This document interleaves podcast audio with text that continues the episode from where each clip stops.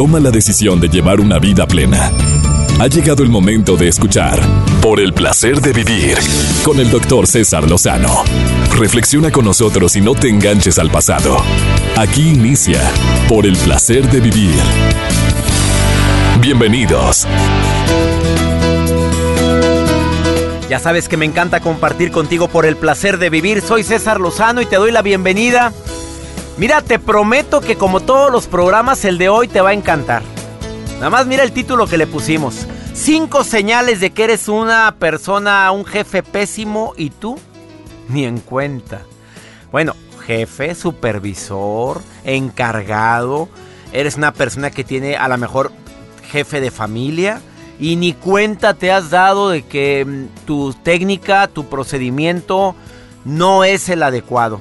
Te prometo que te va a encantar por el placer de vivir el día de hoy. Te doy la bienvenida, va a estar conmigo en un momentito más en esta cabina. Bueno, ya llegó Adriana Loaiza, que ella es experta en este tema, autora de un libro bestseller que se llama Cómo sobrevivir a mi jefe o sobreviviendo a mi jefe, que, que para muchos ha sido un manual. No solamente ha sido un libro, es como un manual, porque viene ahí la gran variedad de especímenes que puedes tener eh, como personas que dirigen tus actos en un lugar y que a veces, híjole, como que la palabra jefe le queda grande. Deja tú la, la palabra director, gerente, supervisor, encargado. No, no. Ya cuando dicen y se sienten de esa manera y ven de una manera despectiva a la gente que, que hacen un trabajo igual o más digno que el tuyo, desafortunadamente entramos en conflicto. Y hablando de quién es jefe, quién es empleado, ¿sabrán nuestros gobernantes que nosotros los elegimos para que sean nuestros empleados? ¿Lo sabrán, Adrianita Loaiza, que vienes llegando a la cabina? Bienvenidos, bienvenida yo. Bienvenida tú y bienvenido, nuestro público. Claro que Pero sí. digo, César. ¿lo sabrán los gobernantes que nosotros los elegimos y que No. son nuestros empleados? No, yo creo que no tienen idea. Y fíjate que tocas un punto. Empleado. Empleado viene de emplear de uso. Y la verdad es que ya ese término de empleado, yo quisiera que la gente que nos está escuchando ya utilizara más el término colaborador, porque es una colaboración.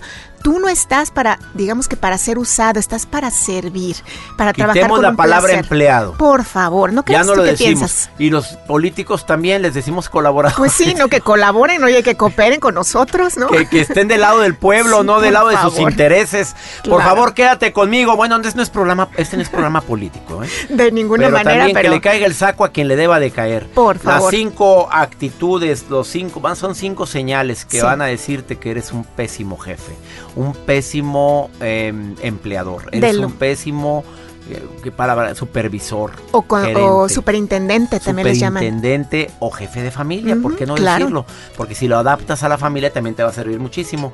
Eh, acepto llamadas del público el día de hoy en la transmisión de Por el placer de vivir. Me encanta estar contigo en sintonía. Por favor, quédate con nosotros. Iniciamos. Por el placer de vivir con el doctor César Lozano.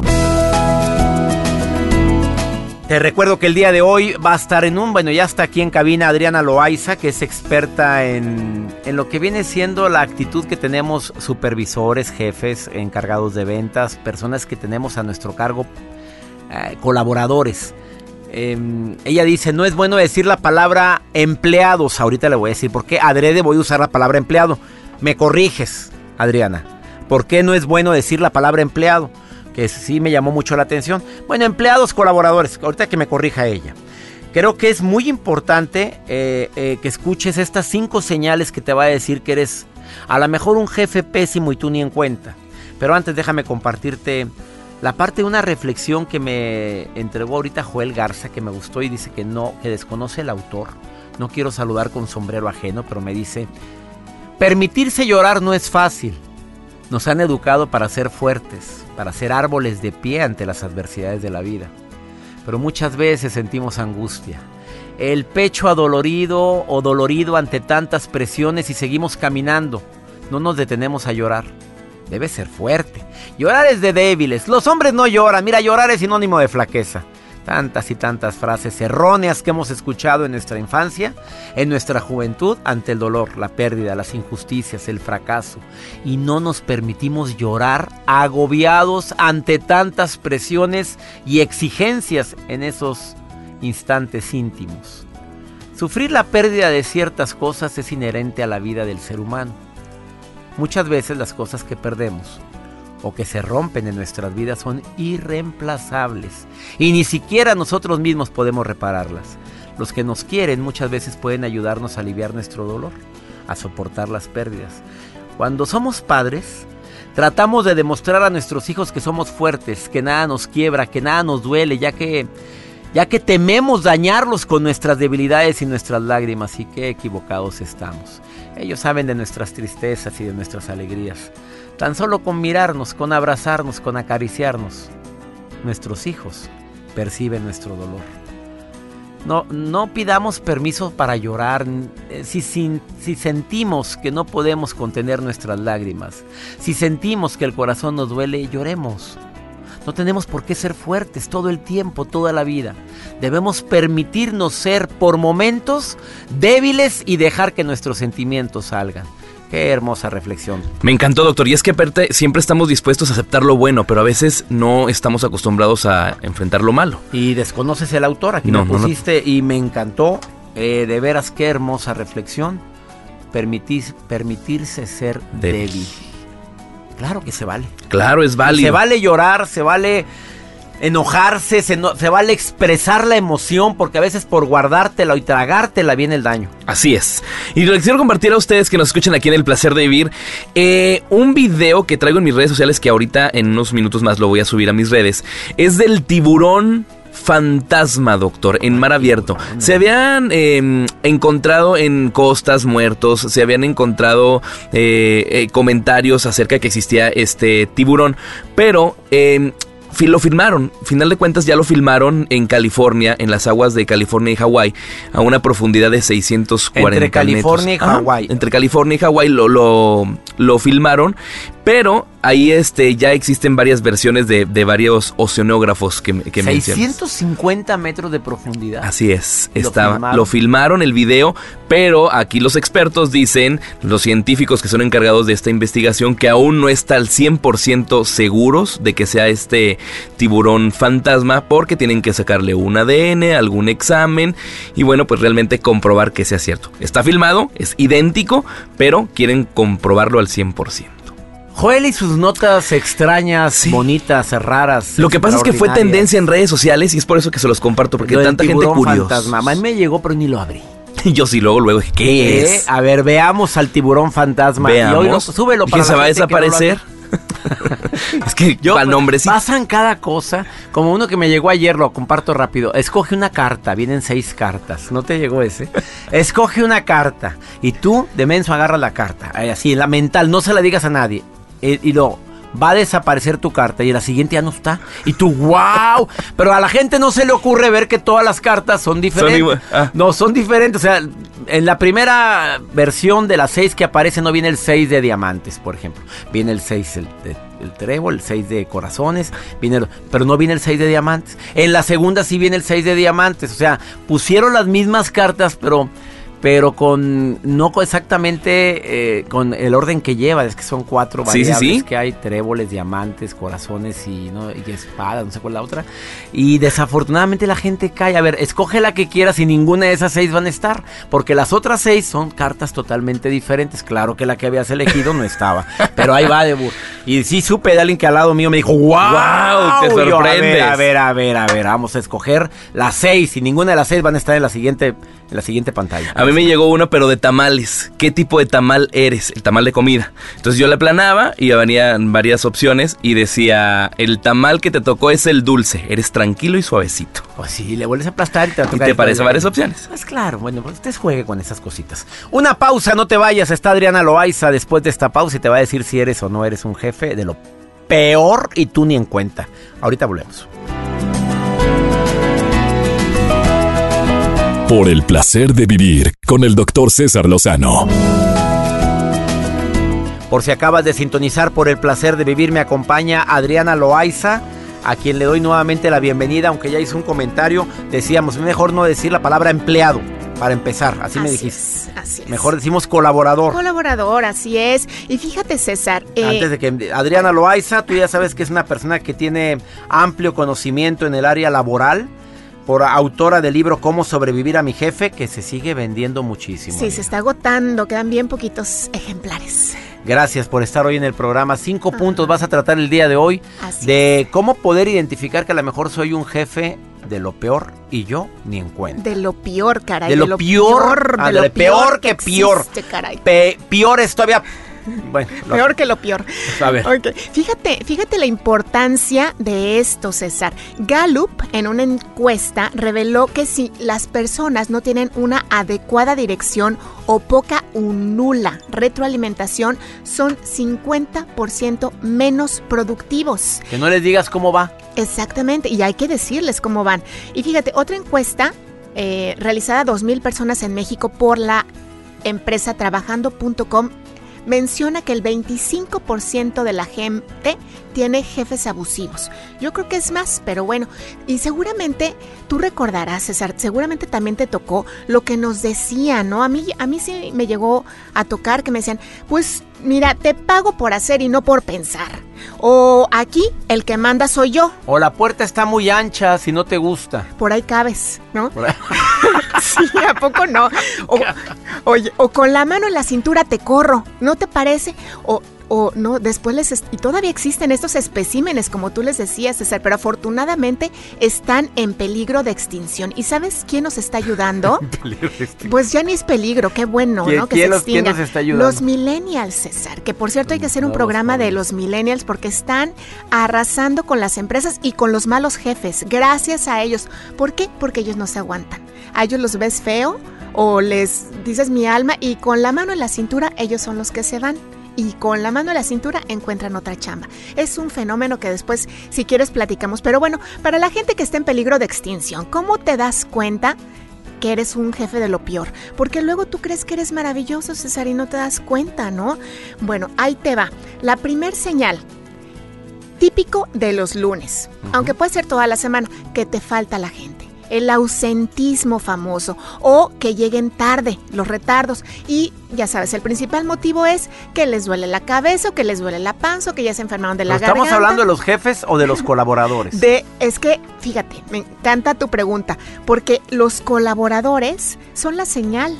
de es que algo que te- está fallando aquí. Exactamente. O sea, si hay ausentismo, es error del jefe. Sí, así es. Ah, y también en la obra se aplica esto, allá en la, en, en la obra, en la construcción, se aplica esto. En todos lados, sobre todo los lunes, claro, le echan la culpa a los, eh, pues a los trabajadores de que se fueron, eh, pues de jarra, aquí decimos en México de jarra, no que se fueron de fiesta y luego ya se alcoholizaron y están crudos y no quieren ir. Pero si les gustara su trabajo, si se sintieran útiles, productivos o si el jefe supiera cómo comprometerlos, sería muy diferente. Ah, caray, esto estuvo muy fuerte, sobre todo en el área de la construcción, pero que, Sí. que existan retardos quiere decir que no es error del empleado, es error tuyo, porque lo permites y porque no has sabido motivarlos. Y me encanta lo que acabas de decir, Cé- César, porque lo que te ocurre o tú lo provocas O lo o permites. tú lo permites. Frase matona, ya la tienes por ahí, ¿no? Vamos con la segunda, ¿cómo poder saber que soy un mal jefe y yo ni en cuenta? Ahí te va.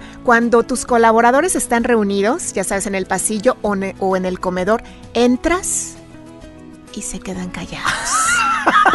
A mí no me pasa, a ver. No, a ver. Yo creo que al contrario hablan más fuerte para que oigas, ¿no? para que se entere. A ver, que llegas a un lugar y hay silencio total. De repente. ¿Eso es mal signo? No, pero oyes que están hablando, ¿no? Sí, se, sí, sí. se oyen cuchichos y de repente, silencio. Nada. Esa es otra señal. Número tres. Por- ¿Eso qué quiere decir? Ay, pues que no quieren que escuches, no que están hablando de ti o que se están quejando, ¿no? O sea, como que ahí hay un ambiente de qué huele, qué tal. Que, que huele que te alcanzo. Punto tres. Ajá. Sí, mira, si te quejas, si te desesperas porque tus colaboradores tratan mal a tus clientes, son flojos, son de lento aprendizaje, crees que no tienen inicia- iniciativa, crees que no tienen iniciativa, nunca te dan una idea nueva, porque claro, tienen miedo de hablar y a todo te dicen que sí, esa es otra señal. A todo dicen que sí. Sí. ¿Esa es una señal de que eres mal jefe? Claro, pues que tienen miedo de hablar porque nada más se hace lo que tú dices. O sea, no te dicen yo opino, yo No. sugiero. A todo dicen que sí. Claro, y tú ni te das cuenta que a todo te dicen que sí. Ay, yo sé que hay mucha gente que ahorita le está calando con, pero muchísimo lo que estás diciendo. Qué Llevas bueno. tres puntos de cinco que hoy Adriana Loaiza trae de autora del libro Cómo sobrevivir a mi jefe, y dice que son los tres puntos iniciales, faltan dos, de que eres un mal jefe y tú ni en cuenta. Falta la gente, hay retardos, eh, hacen lo que les da su reverenda gana, error del jefe no error de los empleados. No, claro que no. Eh, llega el jefe y todos se quedan callados cuando estaban platicando y tú oíste que estaban platicando. Ahí hablan de que hay, hay, hay inconformidad. Tres, te quejas de que tus colaboradores tratan mal a sus clientes, se quejan, no tienen iniciativa, eh, están descerebrados y demás. Ahí la situación es bronca tuya, no de tus colaboradores. Así es. Has estado muy filoso. No, lo que falta. Después de esta pausa, Adriana Loaiza viene a decirte lo que falta. Rápido, ¿dónde te consigue el público? Adriana, ¿dónde estás? www.adrianaloaiza.com. Eso te lleva a todas mis redes sociales. adrianaloaiza.com. Ahorita volvemos. Por el placer de vivir con el doctor César Lozano. Acaba de sintonizar por el placer de vivir. Adriana Loaiza está diciendo cómo poder detectar que eres un jefe no grato. De lo peor. De lo peor. Deja tú que sea de lo peor, no. De lo peor que no lee, no, no a leer, ¿te acuerdas? no lee. No, esa es otra. Este, ha dicho tres puntos. Dijo, falta la gente, error tuyo. Llega tarde, error tuyo. Segundo, llega el jefe y todos se quedan callados, error tuyo. Algo hay ahí que, que, que no hay comunicación contigo. Tercero, te quejas de que no son buenos, son incompetentes, error tuyo como jefe. Tengo en la línea Antonio. ¿Cómo estás, Antonio? ¿Estás escuchando la entrevista de Adriana? Sí, así es. Oye, ¿qué piensas de los tres puntos que ha dicho hasta el momento de cinco, Antonio? Antonio? Gracias. Pues pienso que tiene toda la razón. Usualmente los los jefes no entienden que si quieren conocer cómo está la organización, pues en el en el sentir de los empleados está el mejor termómetro, ¿no? Opas, oye, ¿tú eres jefe o eres colaborador? Soy colaborador. ¿Tienes tu jefe? Tengo mi jefe. Del 1 al 10, buen jefe. Del 1 al 10, como un 6. Con razón no quiere decir el apellido. No digamos tu apellido, Antonio. Así lo dejamos. ¿Estás de acuerdo? Estoy de acuerdo. Bueno, vamos a ver. Escuchemos los otros dos puntos. No te me vayas, Antonio. Escucha lo que va a decir Adriana. Ahí está Antonio en la línea, Adriana. Claro que sí, Antonio. A ver si te suenan esto. Punto número cuatro. ¿Existen robos, ya sea robos hormiga o vandalismo? Eso que empiezan a romper o a pintar el baño o el comedor o de repente la impresora ya no jaló otra vez. Ese es el punto número cuatro. Destrucciones. Pero ahí lo que dicen muchos supervisores o jefes es que el, el nivel educativo de tu gente no es el adecuado y por eso rayan por eso de repente faltan cositas así, cosas que, que, probablemente podrías considerar insignificantes, pero faltan. Te voy a hacer una pregunta, César. Ajá. ¿Tu muchacha hace eso? No, no, no. Ni ¿Que hasta que estudió? Es una señora, una señora encantadora. No estudió hasta que eh, tiene la secundaria terminada. Ok, la mía tiene hasta la primaria y no me falta nada y no me rompe nada. ¿Eso quiere decir que eres claro. buen empleador? Por supuesto que sí, la trato buen... bien y la quiero. A ver, ¿qué piensas de esto, Antonio? En, en, el trabajo que estás, sí rayan los baños, ahí vienen nombres y cositas y dibujos. Claro, ¿no? Y hasta se descomponen los puertos USB de las computadoras y ah, los botoncitos de las de los teclados se, se quedan pegados. Sí, pues suele pasar que, que estás por entrar a una junta y ya, ya te la cambiaron de último momento o te la ponen a las 6.30 en un viernes. Fíjate, eso que está diciendo Antonio se me hace muy interesante. Aquel jefe que no sabe respetar el tiempo de sus empleados y que las juntas sí. las cambia cuando le da su regalada gana, sí. habla de poca organización. Claro, y abuso. Y abuso, abuso también. Claro. Fíjate lo que dijo, ¿te molesta que te pongan juntos a las, juntas a las 6.30, Antonio? ¿Cómo no? ¿Un viernes a las 6.30? ¿A qué hora sales normalmente? A las 6.30. Vamos, con razón le molesta que le ponga la junta a las 6.30. Oye, pues, pues tiene razón, ¿no? Definitivamente. No, y, y, también son es piden profesionalismo con tu trabajo, te preparas, llegas a la reunión a las 6:30, te programaste, le dijiste a tu familia, espérenme 40 minutos después, llegas a las 6:30 con todo preparado, te dicen, "No, ya la cambiamos para el lunes a las 9." ¿Ya cambiaste también tú todo lo tuyo personal? Así es. Híjole, Modificas sí, lo personal y Con razón le pusiste un 6 a tu jefe, Antonio. No te vayas, vamos a escuchar el quinto y último punto. Quinto y último punto, más de tres renuncias voluntarias al año. Que la gente se te vaya. César, y mira, esto puede servir hasta como un test. Si sacaste uno o dos, eres un jefe pues normalito, ¿no? No, no eres como que tan de lo peorcito. Si sacaste de 3 a 4, bueno, ya son señales, ya es digamos que foco amarillo. Si sacaste las 5, definitivamente, ahora sí que búscate un curso, léete un libro, porque necesitas ayuda, porque estás en peligro de extinción. A ver, ¿qué piensas, Antonio, lo que acaba de decir? Eh, ¿En la empresa en la que trabajas hay más de tres renuncias al año?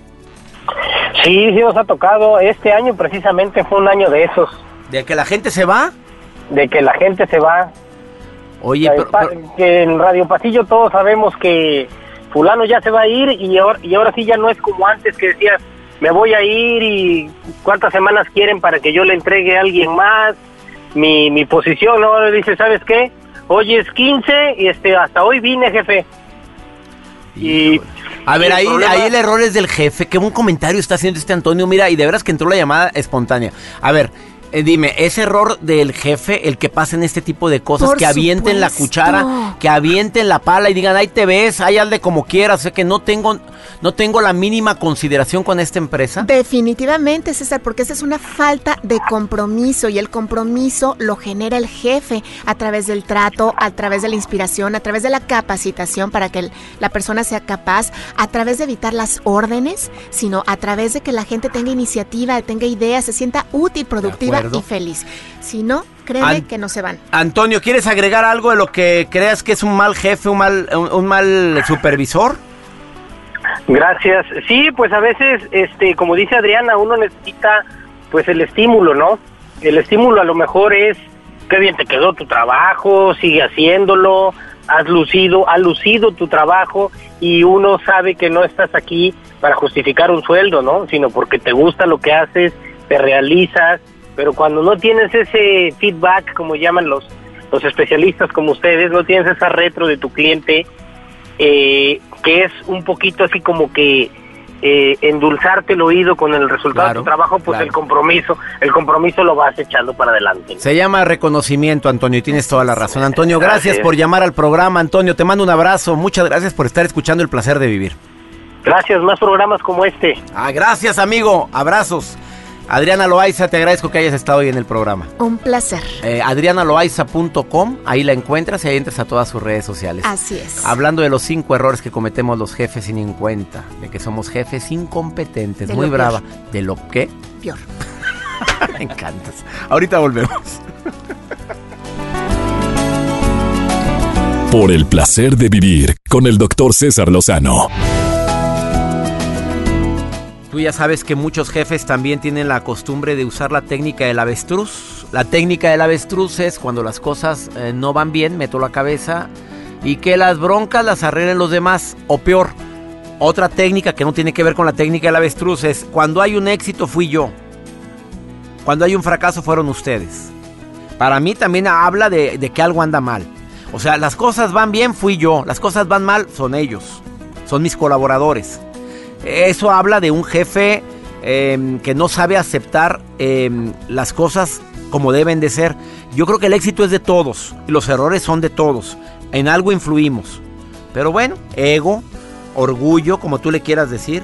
Hay jefes intimidantes, abusivos, aprovechan el puesto que en el que están para poder hacer y deshacer. Se les olvida que arrieros somos y que en el camino andamos y que si ahorita tenemos gracias a Dios la bendición de tener un puesto de los que se consideran em, importantes o responsables en una empresa, más que importantes, porque importantes son todos, es que verdaderamente lo haga con humildad, que verdaderamente lo haga y dirija como me gustaría que me dirigieran a mí.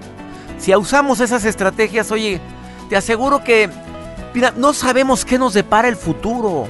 Yo no puedo asegurar si el día de mañana tendré el puesto que tengo, el trabajo que tengo, o si mañana voy a estar tocando puertas y una de las puertas que toque sea de algún ex colaborador que en su momento trabajó en mis filas, trabajó en el área que yo dirigía. Y mira que ya me sucedió esto, ¿eh? Como conferencista. eh, de personas que trabajaron conmigo en la asociación donde yo era director y que pues por razones más, razones dejé de ser director y me dediqué más a, a las conferencias y, y de ahora como conferencista me contratan empresas y nada, resulta que dos colaboradores que yo he tenido, que yo tuve, pues se convirtieron en directores de recursos humanos de otras empresas y ellos son los que deciden a quién contratan y a quién no. Imagínate que yo hubiera llegado, hubiera sido un jefe de los cuales podría, ¡ay, por favor! ¿Qué va a venir a decir a nuestro personal? Que vaya a ver a dónde, por no decir, ya sabes qué. Doy gracias a Dios de que de alguna manera u otra alguien me dio tips de que nunca debemos de perder el piso, ser humildes, ser eh, honestos, tratar a la gente como nos gustaría ser tratados. Por el placer de leer con Santiago González, un segmento que me encanta porque hace la recomendación del libro de la semana. Santiago, te saludo con gusto. ¿Cómo estás, amigo? Por el placer de vivir presenta. Por el placer de leer con Santiago González. ¿Qué tal, doctor? Como siempre, me da mucho gusto saludarte. ¿Te has preguntado alguna ocasión por qué leer?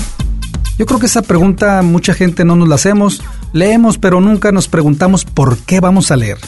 Fíjate, primero, hay que leer porque con la lectura experimentamos, por ejemplo, lo podríamos hacer visitando una librería. Puedes pasar horas sin sentir el paso del tiempo, recorriendo estantes y leyendo los sumarios de cada uno de los libros que te puedan ir interesando. Esa es, esa es la primera pregunta o respuesta a esta pregunta. Segundo, ¿imaginas un encuentro con el autor en uno de esos tantos de tus libros favoritos? Increíble tener el autógrafo de uno de esos libros. ¡Wow! Y recontra wow encontrarte a alguien así en una de esas librerías. 3. Los libros para muchos representan un placer y una belleza sostenerlos, tan solo sostenerlos en tus manos. Ese contacto es insuperable y no me refiero necesariamente a que en las redes un libro electrónico pues lógicamente jamás va a ser lo mismo. 4. Para los lectores, los lectores descubren un cierto éxtasis atraídos por el olor al libro. Siendo nuevo, su aroma es distinto a uno usado. ¿Cuál prefieres? Eso es inigualable y necesario también transmitirlo a tus hijos, aunque tengan sus libros en la tablet. También en el número 5, por ejemplo, yo podría decirte, hay una entera satisfacción cada que el lector pasa de una página a otra. Es como ir viendo cómo se consume la carretera durante un viaje. Y seis, leer un libro impreso es recordar aquellos momentos en que has guardado una rosa. ¿Ya se acordó? Cuando uno metía una rosa o regalabas una rosa y ahí la dejaba puesto entonces no había un recado, un poema, un mensaje de alguien lejano allá en la prepa o en la universidad. Bueno, todo eso, todo eso es respuestas a ¿por qué leer un libro? Un libro, pues, es conocimiento y un libro nos lleva a muchísimas etapas de nuestra vida. Yo soy Santiago González y como siempre, les recuerdo por el placer de leer, el amable hábito del conocimiento. Sígame en nuestras redes sociales, en Twitter como Santiago GZZS y en Facebook como Santiago González Soto. Gracias Santiago y gracias a ti como siempre que nos permites acompañarte en el placer de vivir. Espero que estas cinco señales de que eres un jefe, digamos, no tan bueno y tú ni en cuenta te hayan servido. Que mi Dios bendiga tus pasos, Él bendice tus decisiones, amigos en la República Mexicana, en el Valle de Texas, en Argentina. Como siempre, les saludamos con todo nuestro aprecio. Hoy transmitiendo este programa en vivo con mucho gusto para ti donde quiera que te encuentres. Ánimo, hasta la próxima. Por hoy concluimos por el placer de vivir con el doctor César Lozano. No te enganches, todo pasa. Escúchanos en la próxima emisión con más mensajes de optimismo.